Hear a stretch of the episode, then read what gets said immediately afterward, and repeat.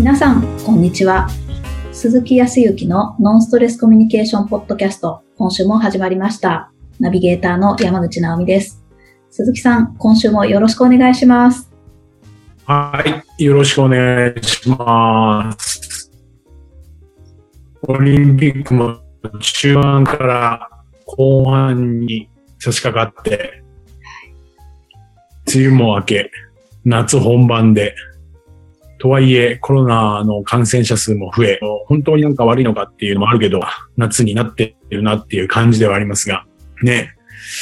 あの、最近、ちょっと僕の、勉強会、会社さんでやらさせていただいている勉強会のお参加の方でね、えー、2年間結婚式をね、はい待った方がいらっしゃってね、約2年ね、えー、そう。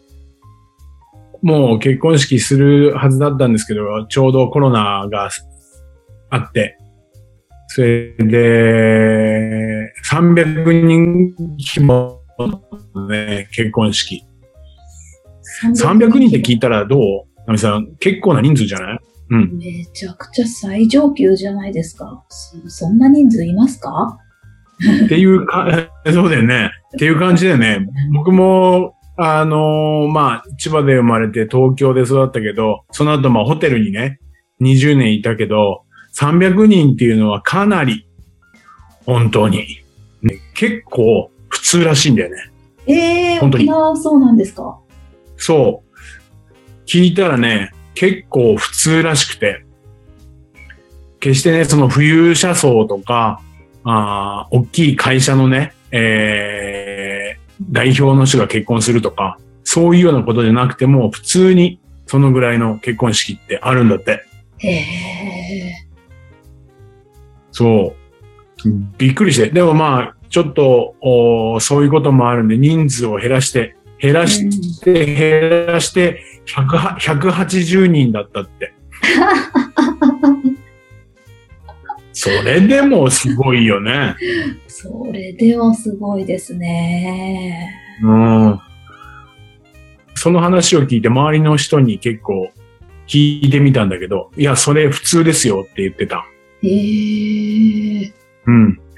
でね、ちょうど沖縄の方もお緊急事態宣言からあーまん延防止っていうふうに、まあ、ランクが少し下がって、えーお酒が飲むお、お酒を提供できるような形になったんだけど、えっ、と、実は7月の11日に、その、緊急事態宣言が明けてね、お酒がまた状況になるのを見越して、ちょうどできると思ったんだけど、緊急事態宣言が延期になったじゃない？なので、お酒のない結婚式だったらしい。わあ、そういうことになるんですね。そうですよね。うん僕そう、特にね、あの、まあ、これはね、全国津々浦々ね、お祝い事といえば、当然お酒っていうのは付き物だとは思うんですけどね。特にやはり沖縄は、冠婚葬祭だけじゃなくても、人が集まれば、まあ、泡盛とかね、お酒っていうのは、もう、切っても、切れないもんだから、だからもう、か主催する側ね、新郎新婦側も、本当に申し訳ないっていうつながりがあるんで、まあ、こういう時だからっていうんで、お酒がない中でね、えっ、と、7月のおー15、10 17、18ぐらいの連休の時かな、に結婚式を挙げたって話がありましたけど、まあまあ、ね、いろいろある中でも、はい、ちゃんとやり方、方法を考えればできるかなっていうふうに思ったのと、まあうん。一番驚いたのはやっぱり人数だね。場所が変わると、ちょっとうん変わるんだなっていうふうには思いましたけど。はい。うんまあ、最近結婚式もないからね、行ってもいないし、呼ばれてもいないんで、はい、もうたまには行ってみたいなというふうに思うけど、はい、さあさあ、そそんな中で、まあ今日はど、どんな感じで進めていきますか？ああ、そうですね。なんか、よく、謝り方がちょっと、なんか難しいと言われていることがあると思うんですけれども、なんだろう、相手の気分をもちろんもっともっと害してしまったりすることもあるので、相手に、こう、心地よく入っていくというか、染みていくようなコミュニケーションの仕方とかがあったらいいななんて思ったんですけど、コツとかありますかね？なるほどね。あ、それは、まあ、そうだな。えーっと、まあ、仮に僕と直美さん自身が何か、うーんと、会話をしている時だとか、何かことがあった時に、えーっと、意見が対立してしまって、も、まあ、揉めるようなこと、形になってうん。ただ、まあ、少し経ってみたら、ちょっと、これは俺言い過ぎだったなとか、多少なりともちょっと謝罪しなきゃいかんなでも謝りにくいよね。そういうね、関係性もあるけどね。そうですね。言い過ぎちゃったとか、余分なこと言っちゃったとか、そうですね。うん謝りにくいと思います。はい。そうね。そうすると、やっぱり謝らなくて、相手からしてみると、全然謝ってくれないとか、あそうそうそうそう。全然話してくれないとかね。関係が悪くなっちゃう。あるよね。うん、そうね。うーんと、その、反省している本人も、まあ反省はしてるから、こう言ったらいいかみたいなところもあるわね。うん。これまたね、間違い、一つまた間違っちゃうと、さらに関係を悪化させることもあるからね。そうね。うん、うん。あのー一つ言えることは、うーんと、ま、まずはね、自分の、おー感じていることを伝えるっていうところから話をしていきたいんですけどね。感じていることから、はい。仮に、直美さんと僕との会話の中で、ちょっといざこざがあってね、えっ、と、僕は A だと思っていて、絶対 A だよと、答えは。直美さんは B、これはどう考えても B でしょっていうところで、はあ、もう全然話にならないみたいなところで、えーギクシャクにね。で、その後に、まあ、僕が家に帰って、ちょっと、これは、うーんと、仮に答えが A であったとしても、まあちょっと反省をしつつ、その部分に関して、えっ、と、まあちょっと言い過ぎた部分にしては、ナオミさんに謝らなきゃいけないなっていうふうに思ったとき、はい、うんどうするかっていうところね。はい。まあまずは、気づいたら、そこに気づければね、気づければ、どのタイミングでというよりかは、まあ、できるだけ早めに連絡を取ってね、電話でも直接でもいいし、はい。今であれば、オンラインでも構わないので、直接声に出した方がいいと思うんだよね。でね。まあ、直接がいいかなと思うんだけど、じゃその時に、ある程度、これね、順番をね、つけて、流れで話をすると、すごく相手に伝わりやすいし、理解してもらいやすい伝え方があると僕は思ってるんですね。うん。順番ですか？はい。まずは、今、反省していた状況の中で、自分がどういうようなことを感じているか。うん感じているっていうのはどういうことかっていうと、ちょっと、と、心がざわついているとかね、ざわざわしているとか、なんか、あー直美さんとその言い争った後に、ちょっとお落ち着かないとか、うんうん。気持ちが落ち着かないとか、はい。すごく気になってしまってとか、へえ。そう、そういう感じている部分をまずは伝える。結構ソフトな言い方なんですね。うん。どちらかっていうと柔らかい感じかもしれないね。ソフトな感じかもしれないね。これはね、なんでかっていうと、もう、ポッドキャストでも毎回言いますけど、人の行動原則、原理原則で言うと、人ってまずは感じて、思って、考えて、行動して、まあ結果が出てくるんだけど、はい。その流れに沿って話をすると、非常に相手もわかりやすい。おー、なるほど。具体的に、そうね、僕が、ナオミさんにこれから謝罪するとすれば、えっ、と、まあ、まずは最初は謝りだね。この前はごめんなさいね。この前はごめんなさい。あの後、会って、ちょっと雰囲気が良くない中で別れてしまった後なんだけど、その後自分ちょっと気持ちがね、なんか落ち着かなくて、そう、結構、なんかざわついてるような感じで、なんでかなーってこう思ったんだやっぱりナオミさんと話をした、その A か B かっていう部分うんで、ちょっとざわついてるんだなとか、落ち着かないんだなっていうふうに思ったのね。はい。で、どんなところがそういうふうにななってるのかって考えたら、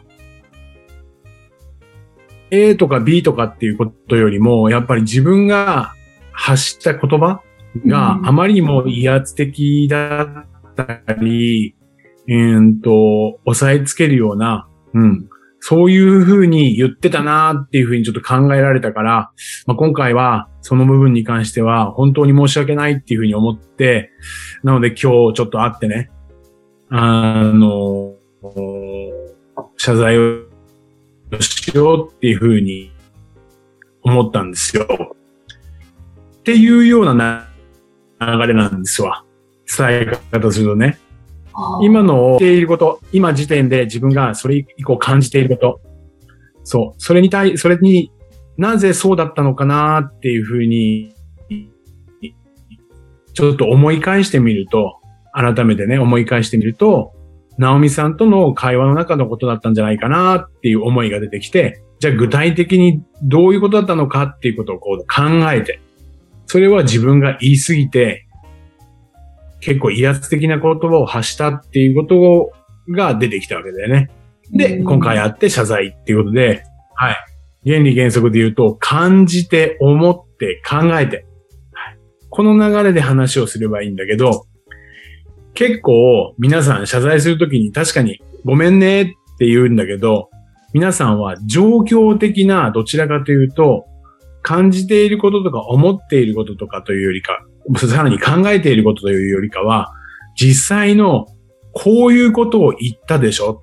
僕はこういうことを言ったんだけど、そこですれ違ってとかっていう状況的な会話ばっかりだから、見えない部分の感情的な部分が、そう、思い、思い、気持ちがね、共有ができてない中で、状況的な話をしていると、当然心、気持ちのすれ違いが出てきちゃうんだよね。感じていること、思っていること、考えていることのすれ違いが出てきちゃうから、まずは自分の感じていること、思っていること、考えていることっていうのを順序でお伝えをする中で、それに対してどう感じたかっていうことを、ナオミさんの方から話してもらえば、ナオミさんも心を開ける状況だから感情の部分がわかるからね。うん。仮に、あ、私はそうは思ってなかったわよ。別にそういうふうには感じてなかったし、そうも思ってなかったし、私はこういう考えでこういうふうに言ったんだからっていう、この会話がなれば、お互いの気持ちの感情の共有ができるから、これね、修復しやすくなると思うんですよ。へえ、そうか。そう。これね、面白いもんで、実は、本当にね、えっ、と、つい昨日、はい。同じようなことを、もうある会社の経営者の、それもね、かなりの会長さんレベルの方が、うまくいかんのだよ、つって。相手が間違っているから、こっちの方が合ってるっていうふうに提示したんだけど、いや、僕はやってますよ。いや、やってないだろう。っていう風になってしまって、これどういうもんなんだね、鈴木先生っていうふうに相談を受けたのが全くそのやつね。あやってるやってないとかって状況的な話ばっかり。だけどこれはこうだろう。いや、そうですよ。とか。そもそもどう感じていて、どう思っていて、どう考えているのかっていうことを、こっちからも提示するし、相手からもどう感じていて、どう思っていて、どう考えているかっていうことを聞かないと、共有ができないんでね、それはいざこざそのまんま悪化しますわって言ってですね、1時、えー、2時間弱ぐらい、いろいろとまあ他のお話もしましたけど、はい。急ぎ足で帰って修復に行かれました。全く同じことを言いました。感じても考えててね。はい。わあ、なるほどな。なんかあれですね。確かに状況を説明してると、あの、相手を責めてるような、うん、あの、受け取られ方しちゃ、しますもんね。私もそう思うんですよ。あの時こうやって、あなたが言ったじゃんって言われると、うん、うわ、なんか攻撃されてるって思っちゃうので。そう。ね、そそういうふうに、あの時、直美さんがそういうふうに言ったじゃんって、相手の行動から言っちゃうでしょ？うん。まあ、まあ、いわゆる行動だよね。言動だよね。そう。そこから入ると、え？何言っちゃうからね。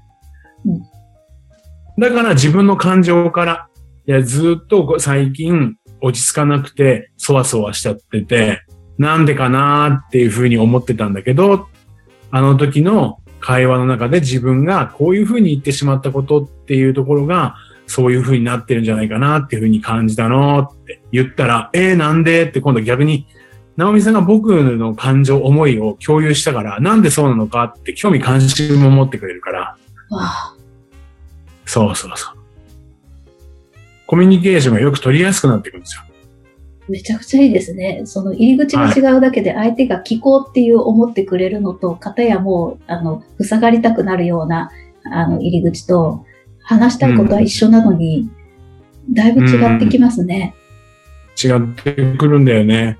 で、一番最初に、今回ね、直美さんが、えー、柔らかいって言ってくれたじゃない、はい、感情から言われると、柔らかい感じがするっていうふうに言ったと思うんだけど、そう、柔らかく感じるんだよね。だって自分責められてないし、自分のことを言ってないから。ああ。直美さん自身のことを僕が言っていないから、それは言われたら何か責められてる感じがするけど、責めてないから、自分自身、こっちの僕自身のことを伝えているから、はい。柔らかくも感じるわね。っていう感じかな。ちょっとね、そう、感じていることを言葉に出すって比較的皆さんしてないのよ。はい、女性は知ってるかな？可愛いとか、素敵とかって言うけど、男性は特に言わんのでね。そう。なので、感性を研ぎ澄ませるようにするとかって、よくあの、仏教の世界でも言うし、えっ、ー、と、自己啓発みたいなところでも話をするんだけど、そう、普段感じていることをさらに感じるみたいして、それをね、言葉に出せるような練習っていうか意識を常にしていると、いつしかコミュニケーションもそういう感じていることを出せる。自分が感じていることを出せるようになってくるので、そこはね、ちょっと練習してみるのいいね。あそうそうそう。ご飯を食べて、具体的に言うとね、ご飯を食べている時とかに食べたおかずね、その料理を食べて、美味しいではなく、具体的にそう、まったりとした感じが美味しいとかね。このさっぱりした塩味が、最初夏の話をしたんで、夏も暑いですねっていうのも、太陽がギラギラしていて暑いとか、感じていること。刺すように痛いような暑さとか、うんうん、そう。こういうことを使う練習しているといつしか自分、ぜひ練習していただいたければと思いますよ。はい、どうですか？確かになんか、なんだろう、自分の感情を表現するっていうことが、一手間かかるなって感じるってことはできてないなって思うんですね。うんうんうん。うんうん。ちょっと挑戦してみます。ぜひ、いてくださいよ。はい。ありがとうございます。はーい。それでは最後にお知らせです。ノンストレスコミュニケーションポッドキャストでは皆様からのご質問をお待ちしております。コミュニケーションでのお悩み相談や、こんな時どうするのなんていうご質問を鈴木さんにお答えいただきますので、皆様どしどしご質問ください。ポッドキャストの詳細をご覧いただきますと、質問フォームが出てきますので、そちらからご質問いただければと思います。それでは、今週はここまでとなります。また来週お会いしましょう。鈴木さん、ありがとうございました。はい、ありがとうございました。